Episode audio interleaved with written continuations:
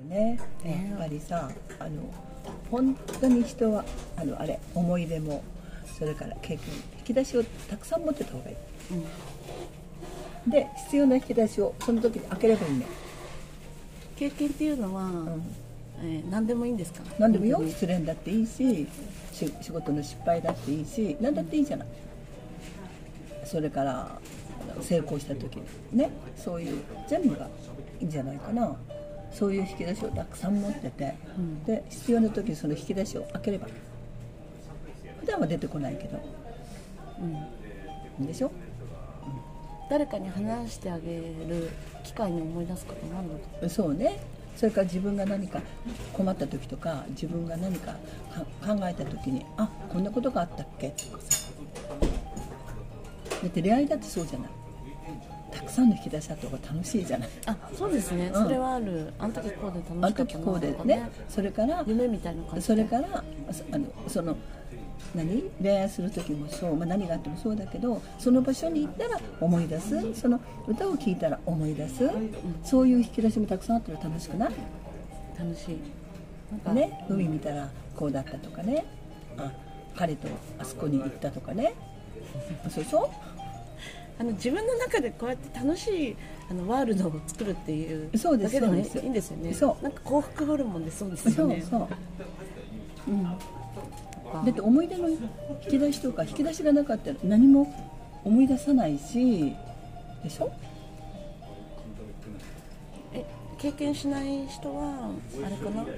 まあ面倒くさいとかあるのかな？なんだろう。うん、だからやっぱりなるべくあれでね。あの出かけるっていうかやっぱり人と出会わなきゃわからないしやってみなかったらわからないからやっぱりやってみることだしそれでしょ私よく思うけどあの例えばねまああ私の場合かもしれないけどあの例えばさ、あまあ、100人ね並んで、えー、と川を渡渡ろうとしてた、ね、で 私100番目、ね、で1番から99人の人が全部その川に落ちた、ね、渡る渡って、でもで私100番目ね。みんなやめろって言うね。そうですね、90 99に落ちたのに、ね、あの渡れるわけないじゃない、でも私は渡る。だってそれは自信があるからじゃないよ、ね、私は渡ってあ自分も落ちたんだと思いたい、経験したいってことですうん、経験したい。自分がやる自信があるとかそういう自分のおごりじゃない、やってみなきゃわからないから、ね、自分もやってみたい、それで落ちたらあ落ちたんだって。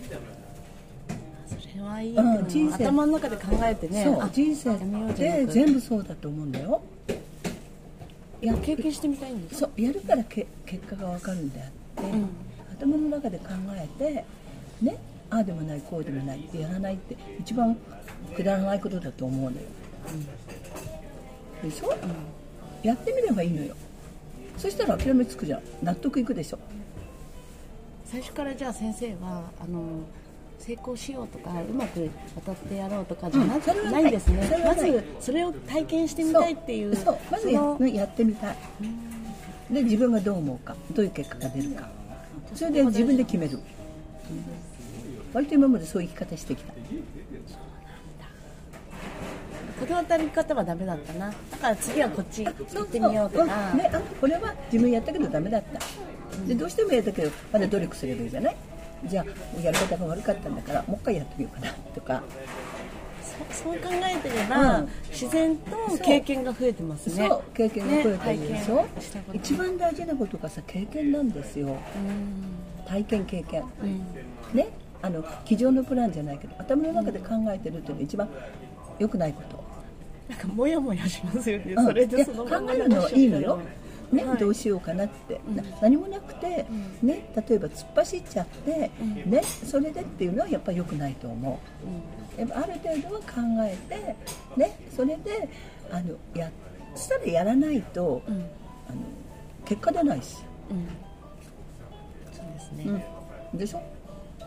したら考えてやろうかやらないか考うん。えるってことですか、うん。ういうふうにてやる、渡ろうとか考えるってことですうん、か、だからよく考えたらもう行動する。うん。したいことは。あ。諦めない、やりたいなら、うん、まあ、やる。やった方がいうん、すごい好きな人ができてね。そしたら告白したらいいじゃない。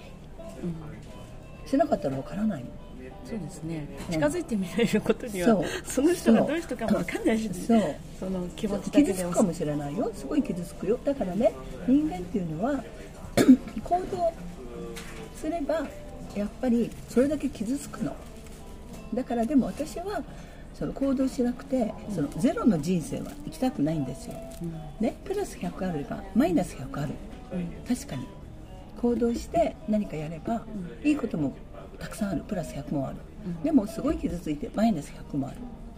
ね、でもやっぱり行動したことによってやっぱり学ぶことたくさんあるしどんなに傷ついたって私はやっぱりそのプラスマイナスその100を選ぶかな。ゼロの人生は生きたくない、プラスマイナス100うん、プラスマイナス100プラス100あればマイナス100あるの。うん。必ず。プラス100プラス100ってありえません。あの成功してる人は、うん。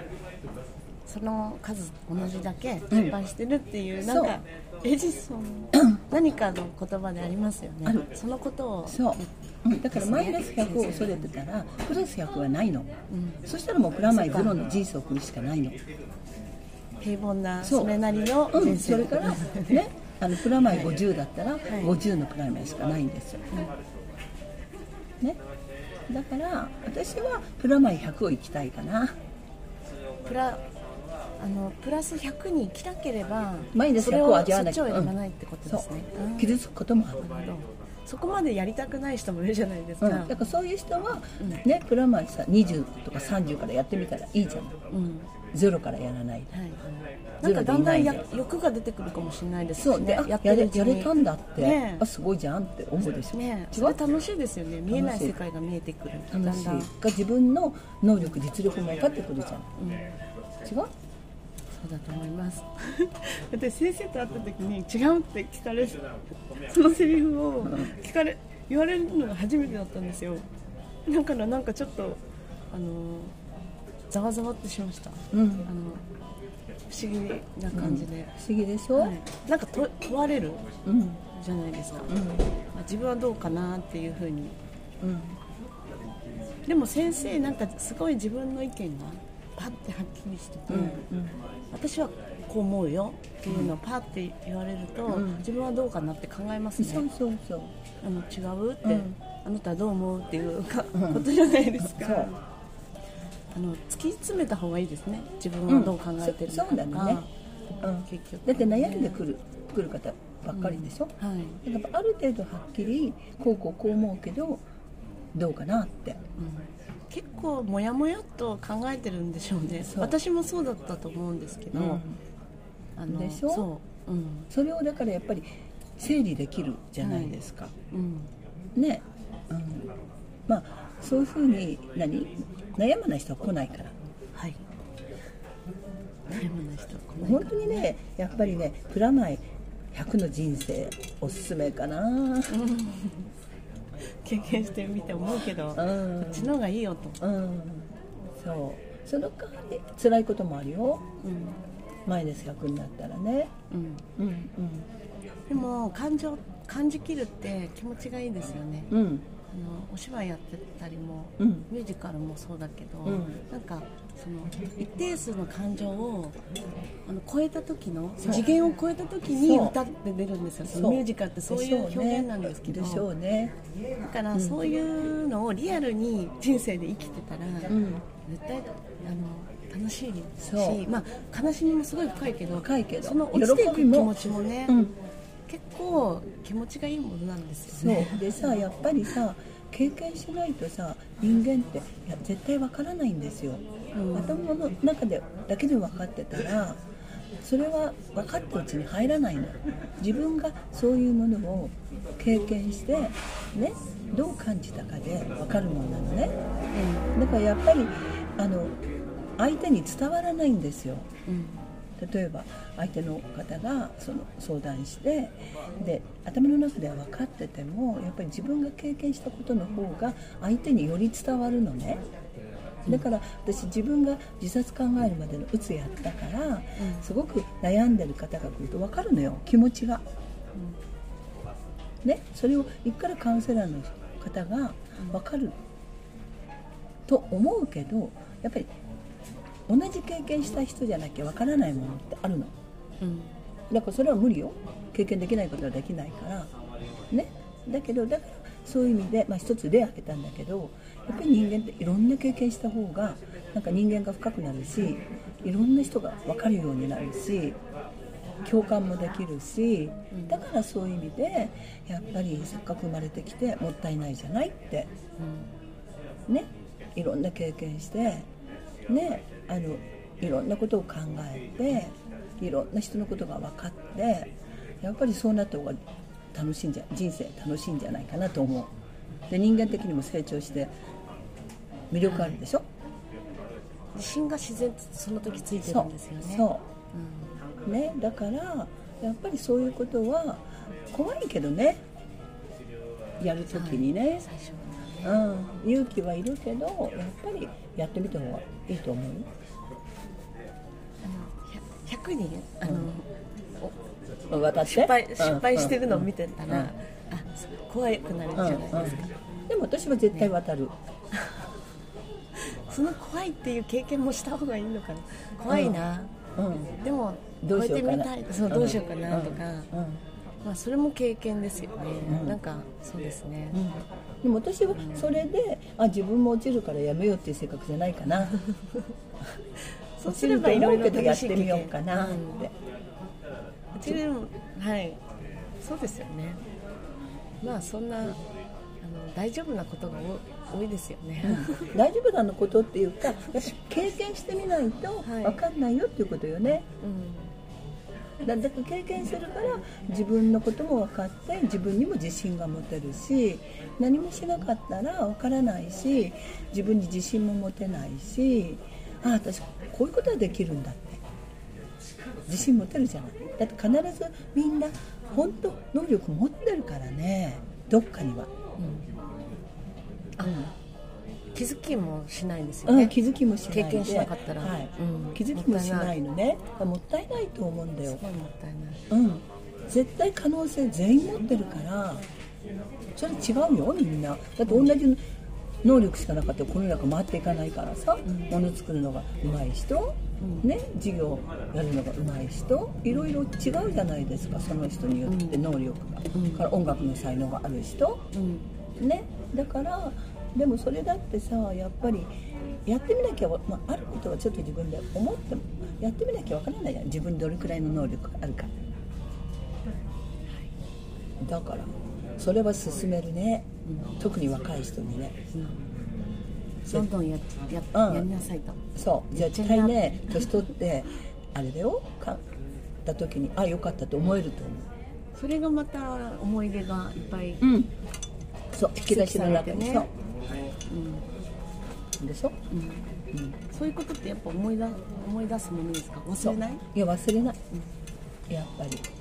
あのあれでしょっちゅう思い出すわけじゃない、うん。うん、でもやっぱりそういうこう引き出しってやっぱり必ず開ける開ける時が来るっていうかああの時こうだったんだってそう。あのち必要ゃんと。な経験してるってことですね。そう。れってやっぱり。そなう、うん。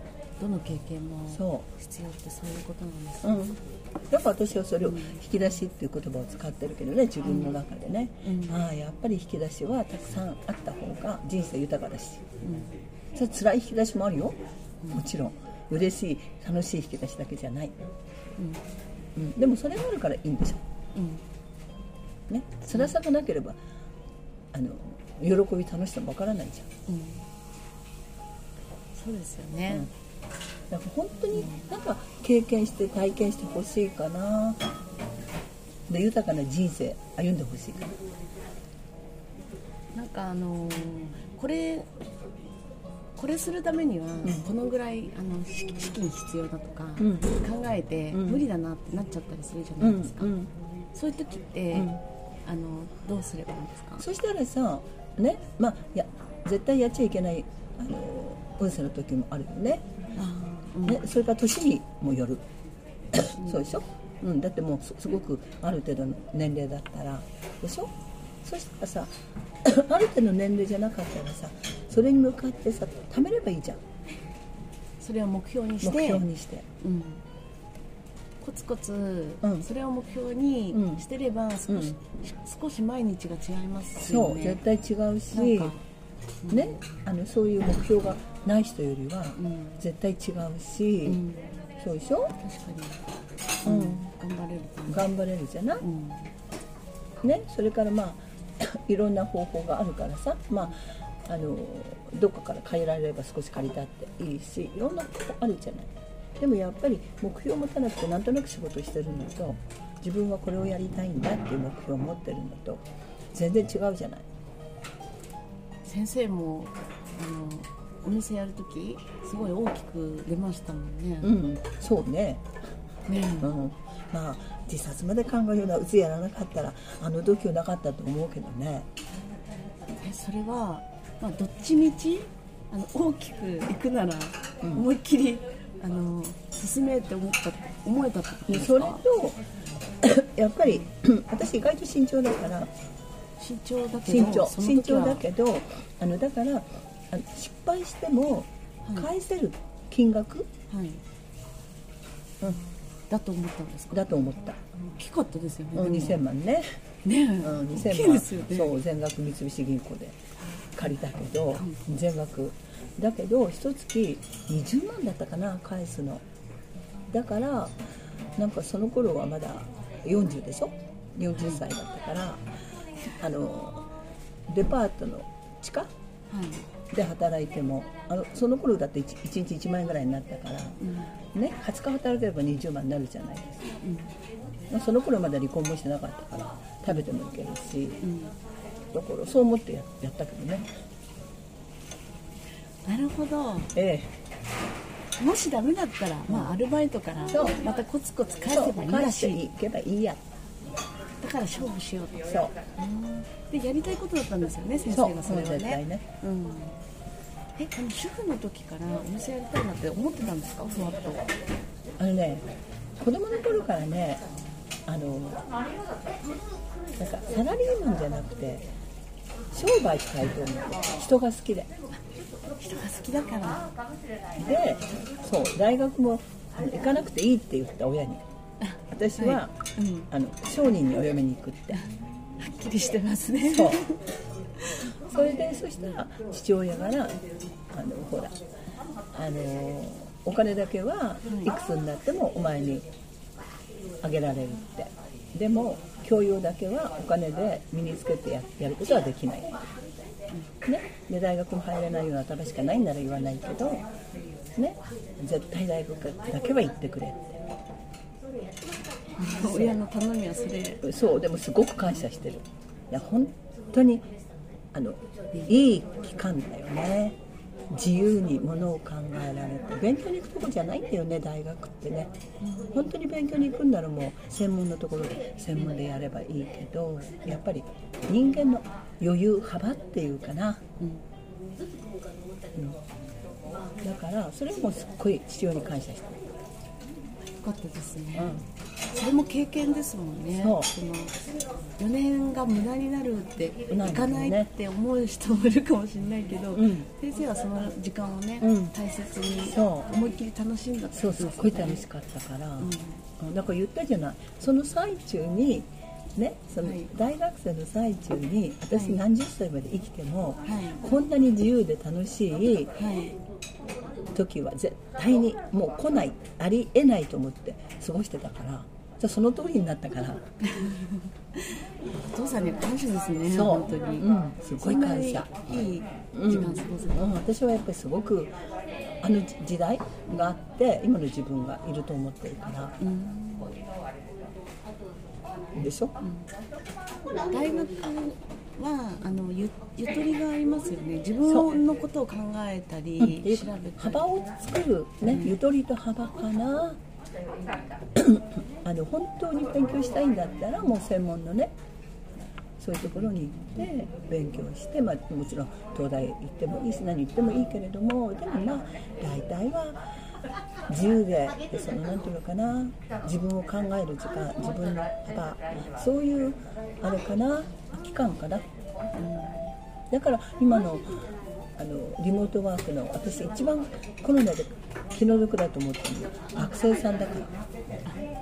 だって一番の高校大学コミュニケーション、まあ、小学校も幼稚園もそうよね、うん、そういうコミュニケーションを図れないじゃないですか。はいそうでしょ？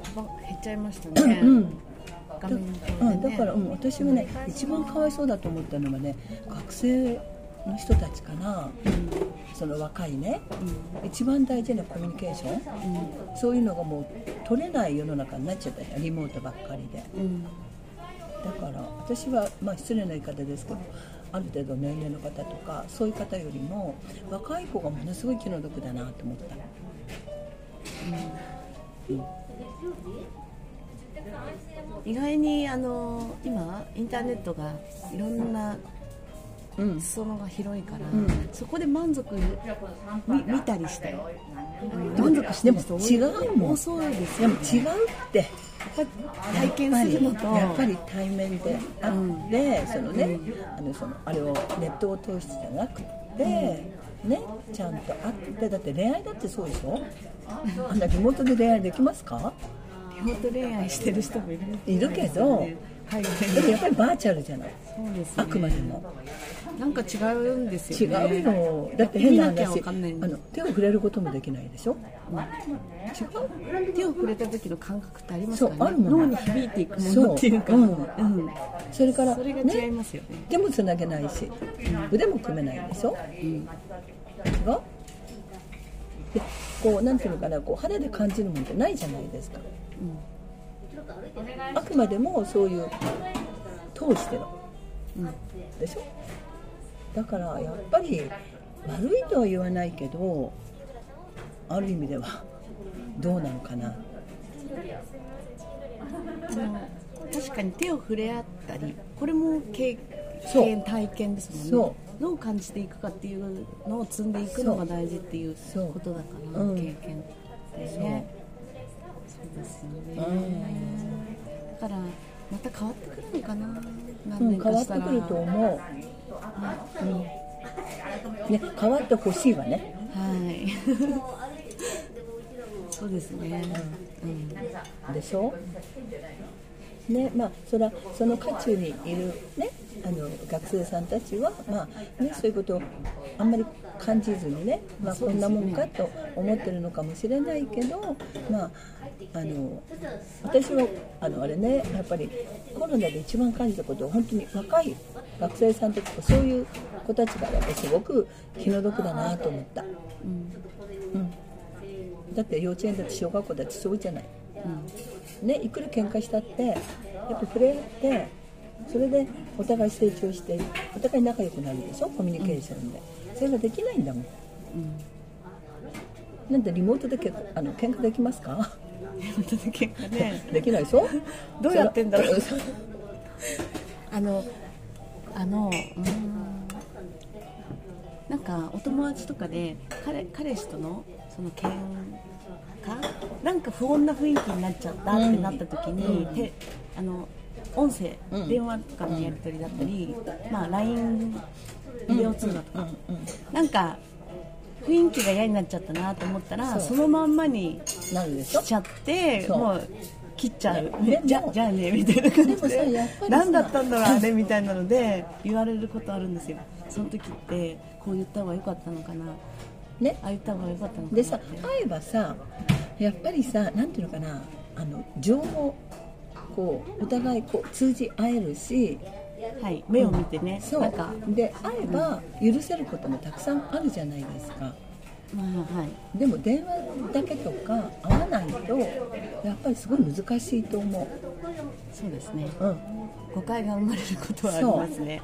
LINE のやり取りだけでもねあの受け取り方が違って。は特にね、怖い。私 LINE では喧嘩しない方がいいと思うんですよ、うん、本当に。まだ電話ならいいけど、うん、LINE っていうのはあのその言葉の取り方、うん、ね、はい。一つの言葉でも全然違うからそんな気なくて LINE 送っても相手はそれで傷ついたりしてるから、でしょで面と向かってればそう、え相手の表情も見えるしごめんなんか気悪くしたって言えるじゃん、そうですね。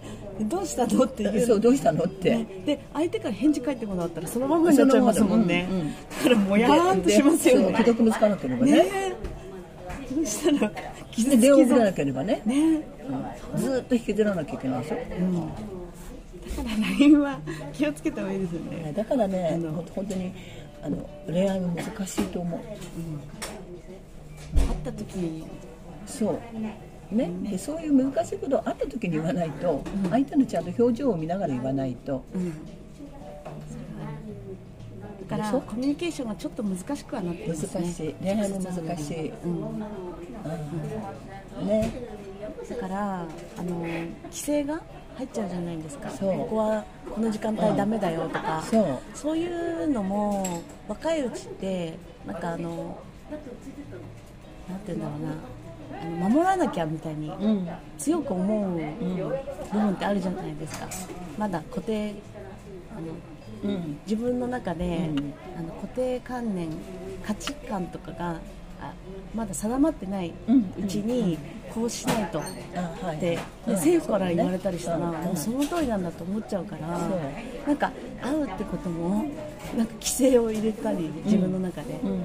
しかしがちかなって思ったんですよ。そだけどもったいないですよね。それはなんかう もったいないね。乗り越えていく勇気というか、そううん。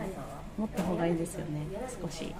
やっぱりあの直接会って、そう直接なんか感じてだからうまくいくんであって、で喧嘩してたってもし会わなければそのままになるけど会うとやっぱり許せちゃうっていうか、でしょ、誤解だったって分かりますよねお互いね、うん、でやっぱり会った方があやっぱりこの人好きだったんだってわかるし仲直りできる。仲直りできるし。いっぱいあるんですね。いっぱいあるでしょ、それは LINE とか電話でそんなことしてたら絶対モヤモヤするし、もやもやしますようん。ね、ねであ相手がこう言ったこう書いてきたってことをあのなんて言うんだろう気にしすぎないことも大事ですよね。そうですね。スルーするっていうかそう。うん。でもねこれはでもそれはね性格だから。そう性格なんですよね。私はそれスルーできないから。いつもねい。つも言われるけど、そうそう。私は絶対スルーできない人だから、あのそれはなんかそう、うん、そうそうねとは言えないかな 先生もあのそう。褒め言葉で言った LINE を誤解してプンプンっていそう。うスタンプを送り返す女性がいたとしたら、うん。こっちは「えなんか怒ったん。だ、え言われることしてなかった」なんかそういうの聞くんですよ、どうすればいいんでしょうねそういう時って、ねだからえこれってどういう意味って送ればいいんですかね？そうね。褒め言葉で男性がか、うん、まあ女性でもいいんですけど。そうそうそう、うん、そんなあの褒め言葉で送ったのに勘違いされたかなって。どうしたのぐらいだね。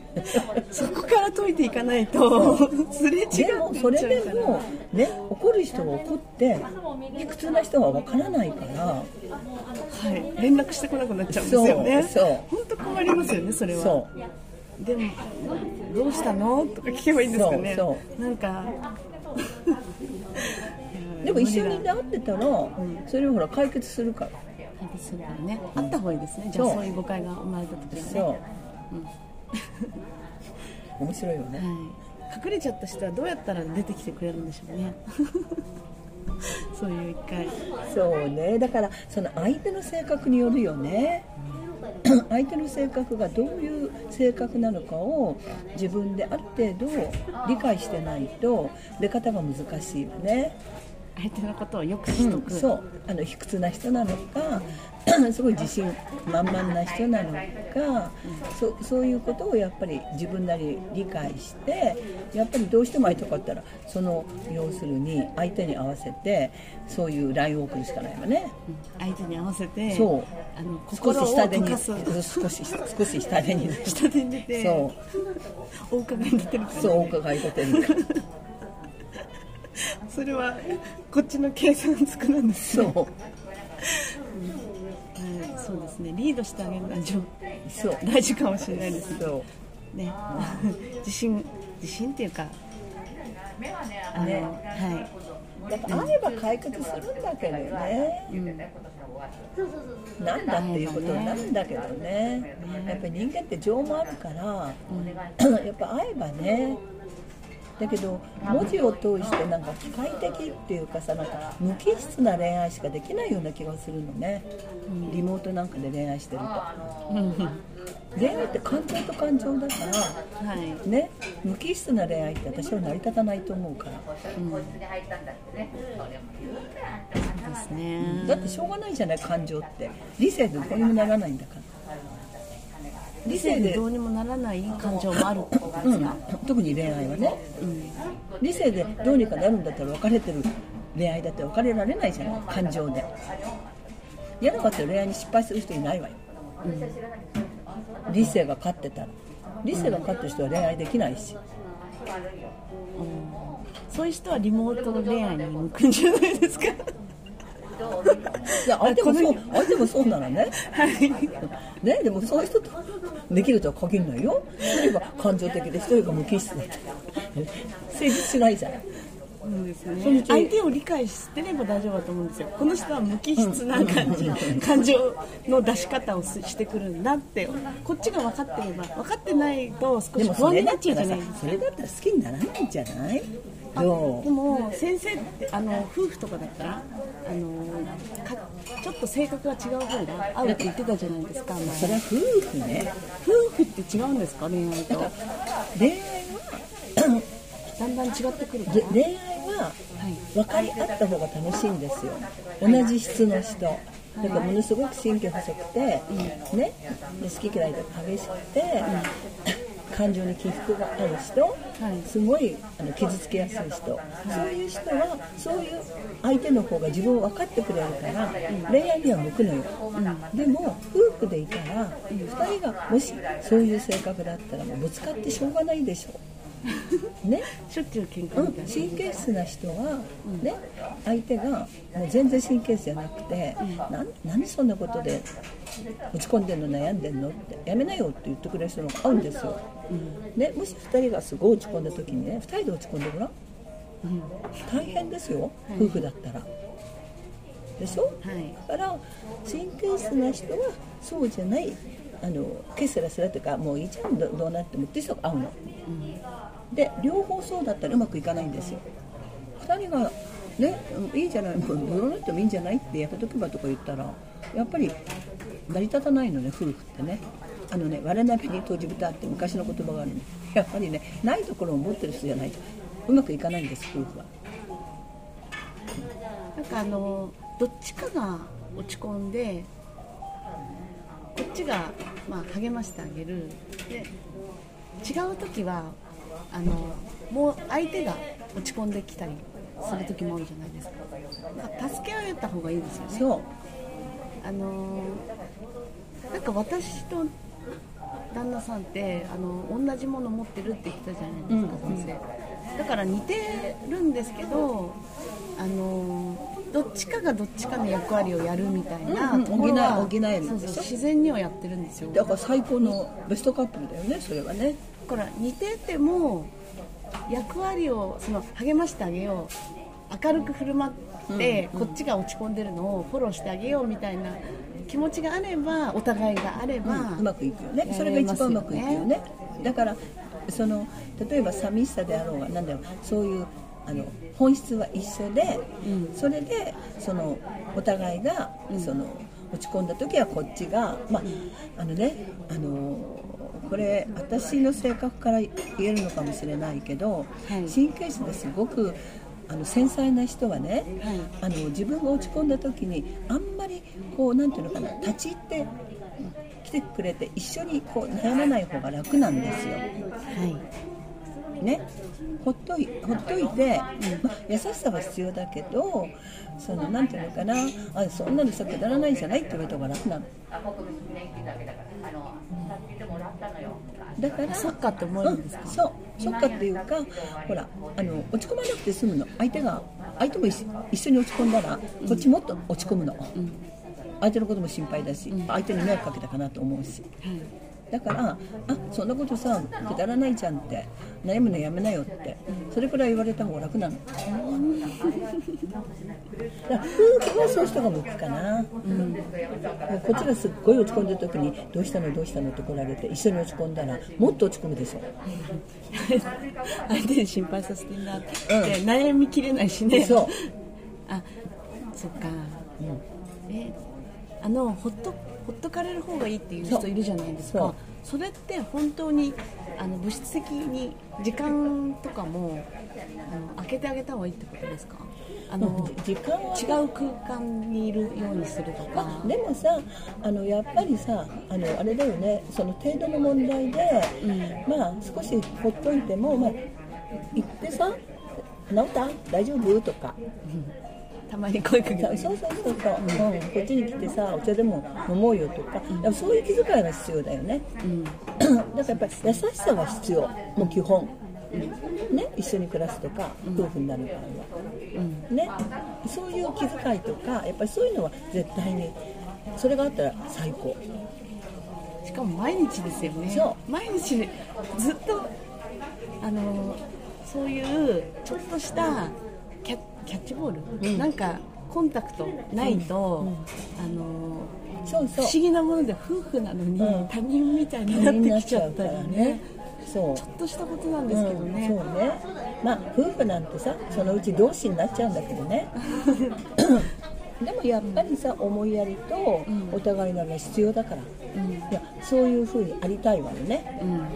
うん。難しいけどまあ、そこを目指してやっていくんですよね。そそううすれば、まあ、ちょっと修正できるっていうか一緒にいるからこそ修正が効くっていうかそう。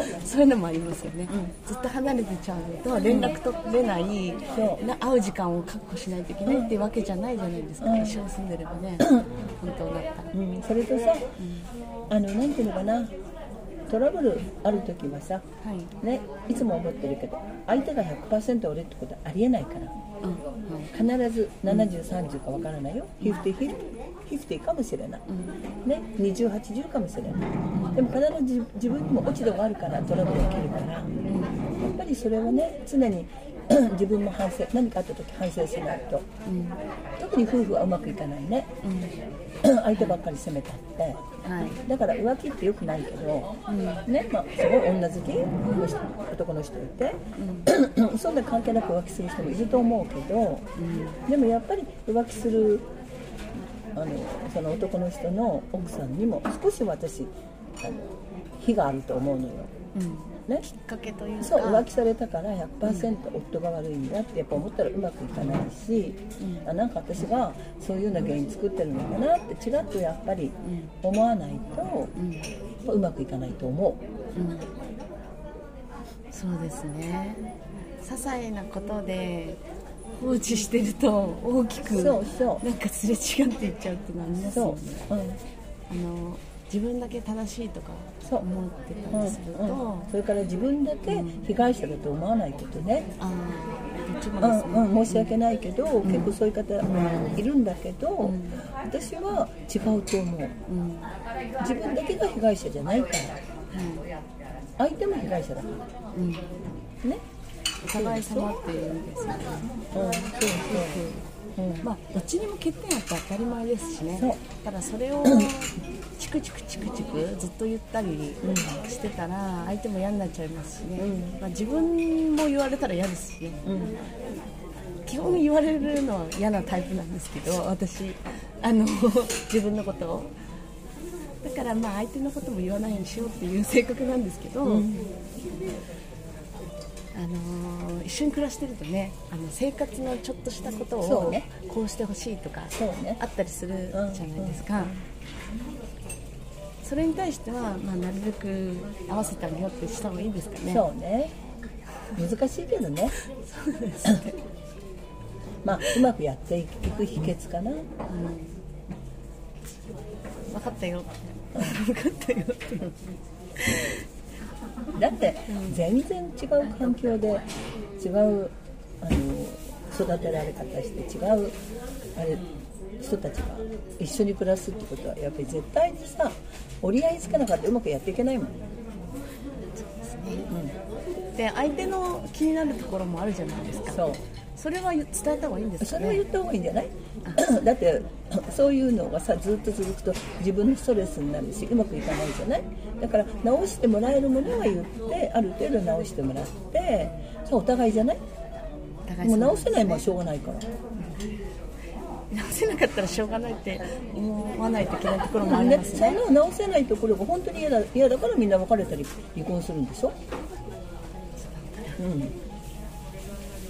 えっとなんか私の場合カチンってくる瞬間っていうのがあのこっちは言わない言わないまあスルーしてあげスルーしておく。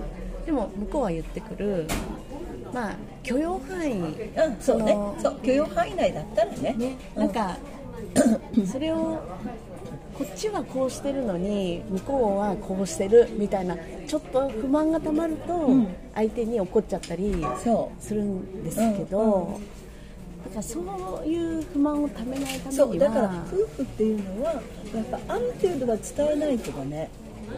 伝えないと、ね、あの本当に相手は悪気なくやってることでも不満になっちゃうからやっぱりねコミュニケーションうまくやっていくには何かがあったらねあの伝えてみる。言い方。そう言い方難しいけどこうこうこうでこうなんだけどあのこれちょっと少し直してくもらえるとか、ね、そういうふうにやっぱりあの自分の中でもう本当にあのストレス溜まっててそういう前にね相手にそうですね。あの そう。ためていきなり言われるとそう。あのどうしたんだって。出るから、ね バーって出ちゃうから、うん、私も今はねそう思ってる。細かくそう。でも私の場合はねいつも言うんだけど分かったごめんねって言って、その時は謝るんだけど同じことをずっと繰り返したから言わなくなったけど、私はもういつも危険信号出したから。それでも必ず謝るの。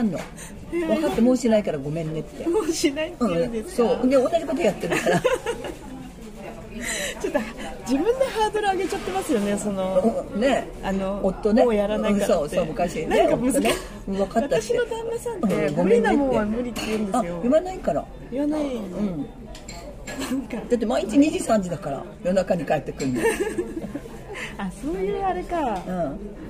もうちょっと早く帰ってきてくれるって話ですよね。そうそあのちょっと放置しすぎちゃそううんですそうで全部お客さんのせいに奥するからねあの接待で。ってなんかそんなことないよね。って自分も楽しいからいるんだよねって、はい。なんかあの愛妻家の人ってなんかあの奥さんがこうだから帰りますとかはっきり言え,、る人もいるみたいですね。それはでもほら昔は言えなかったから昔はねそれわかるよ。かっこ悪いでもさねね月曜日からって言うようにね。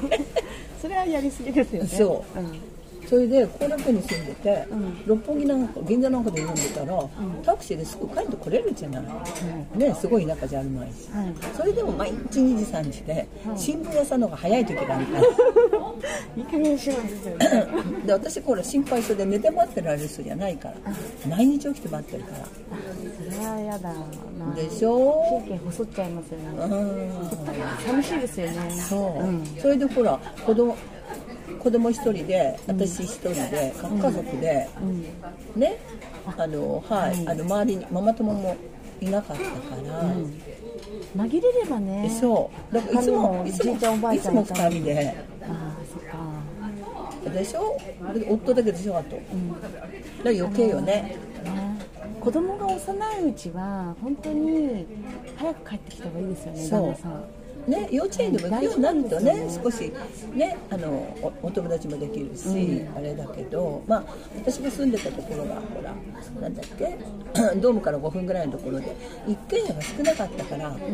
中央大学があったり、ん。学校が結構多かったりして、あんまりあの一軒家がなかったんですよ、だからママ友とかいないいないわけ。うん。だからやっぱそのせいもあったけどね。うんいやすごい孤独ですよね。そう。一人でそう。常に夜中ってママ友に電話したりできないじゃないですか。そう。と常に子供子供と二人。だった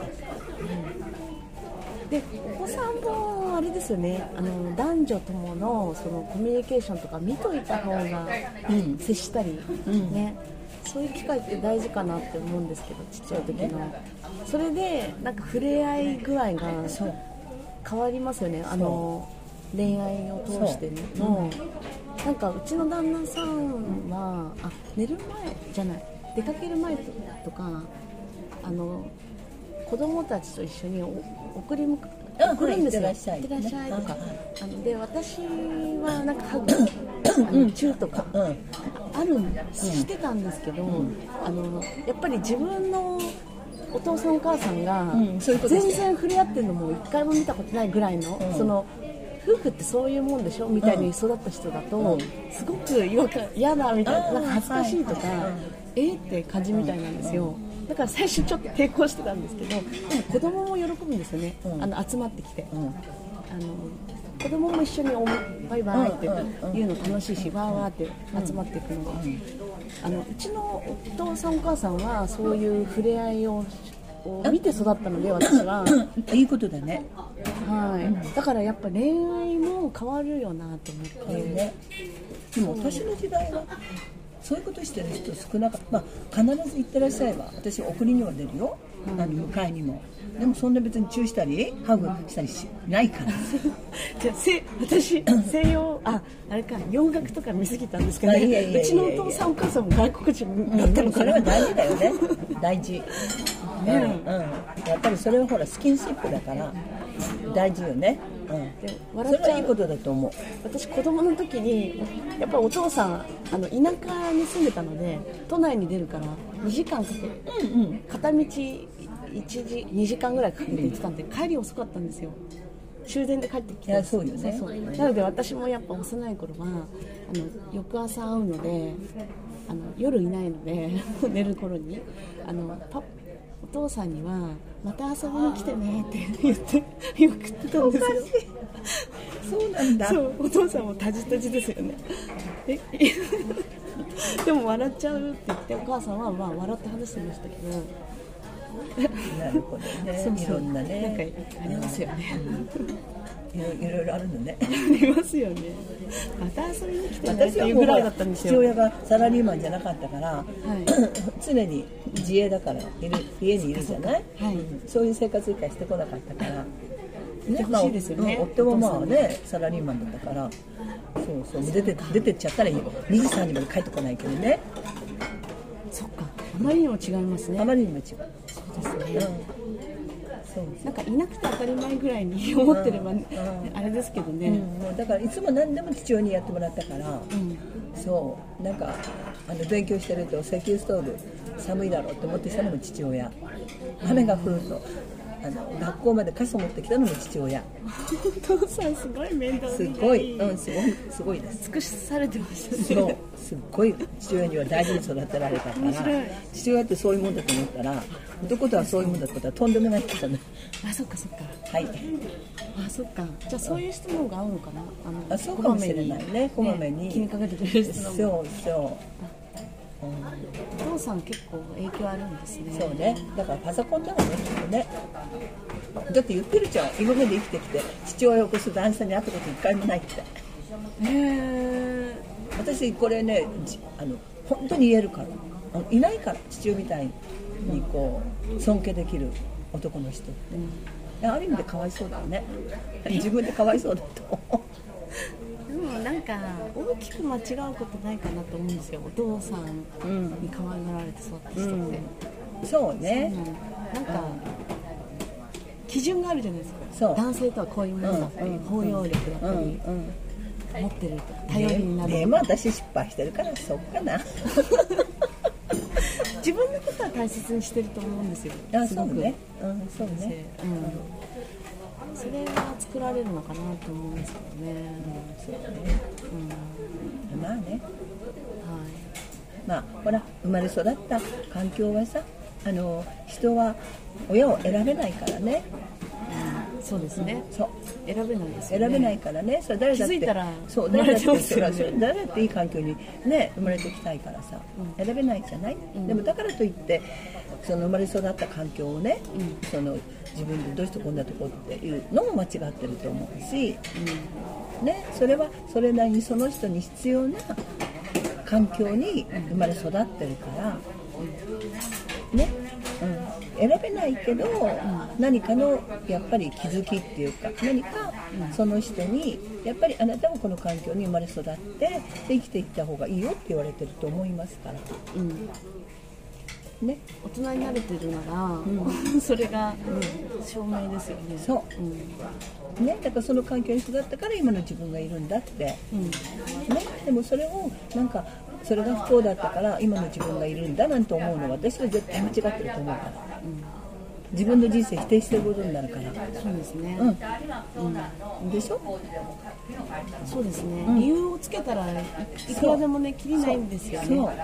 それはもう。だからあなたみたいにそんなねいい環境に育ってないからっていう人いるけどそれ間違ってると思うんだよね。うん。でしょ？だってね若い頃の苦労は勝手でもしろって言うんだからうん。年取って苦労するよりも、若い頃の方が耐えられるしうん。でしょ？力もつくじゃない。はいね、でそれに耐えられるからそういう環境に生まれ育ってるんだから、やっぱり私はそう思ってほしいかなと思うね。はい。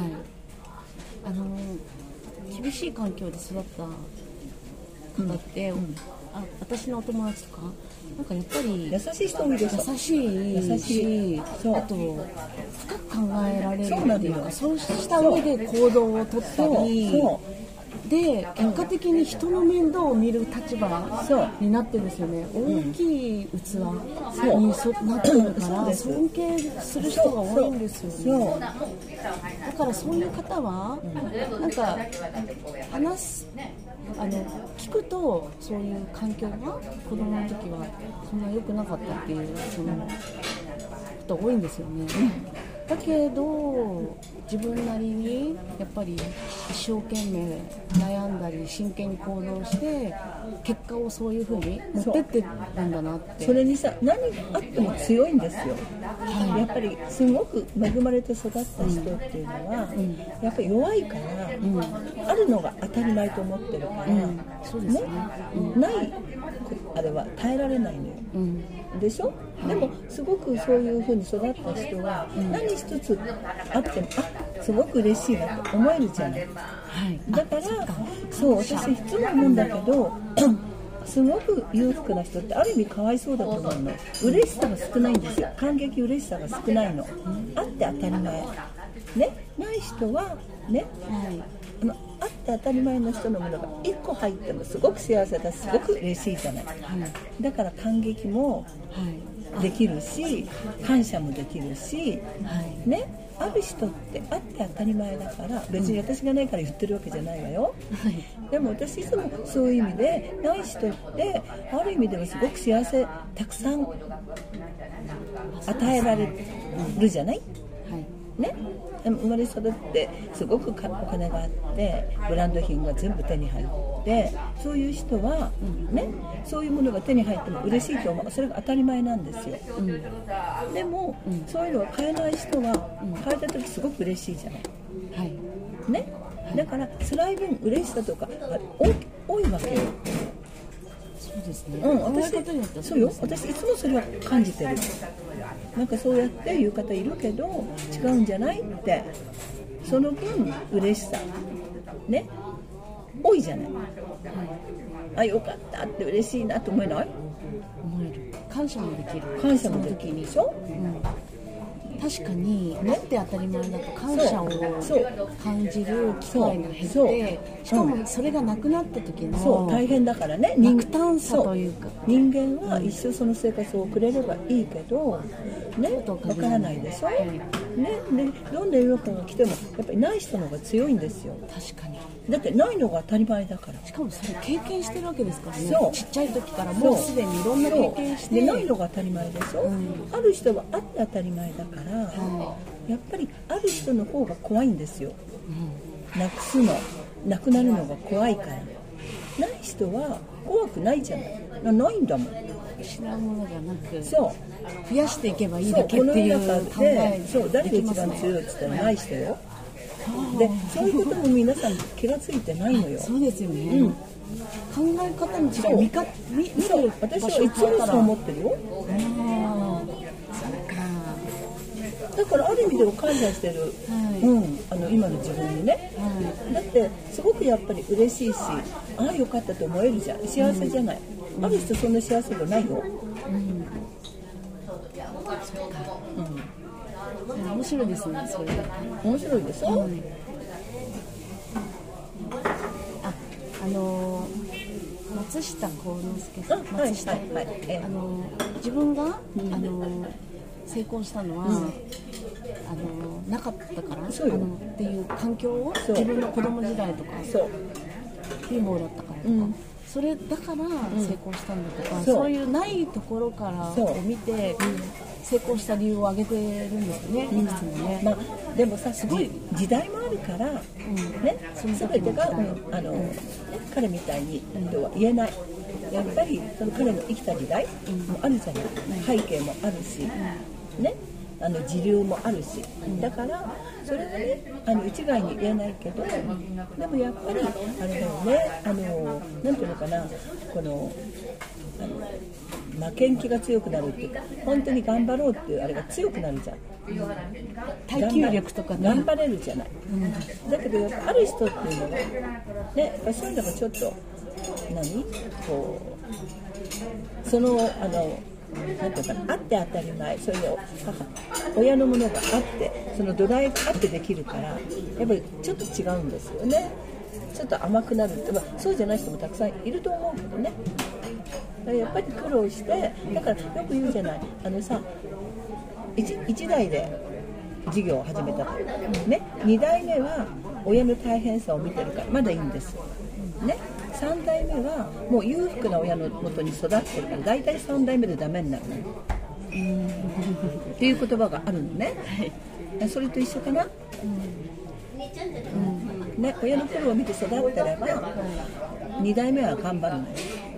でも3代目っていうのはもう2代目がある程度裕福だから。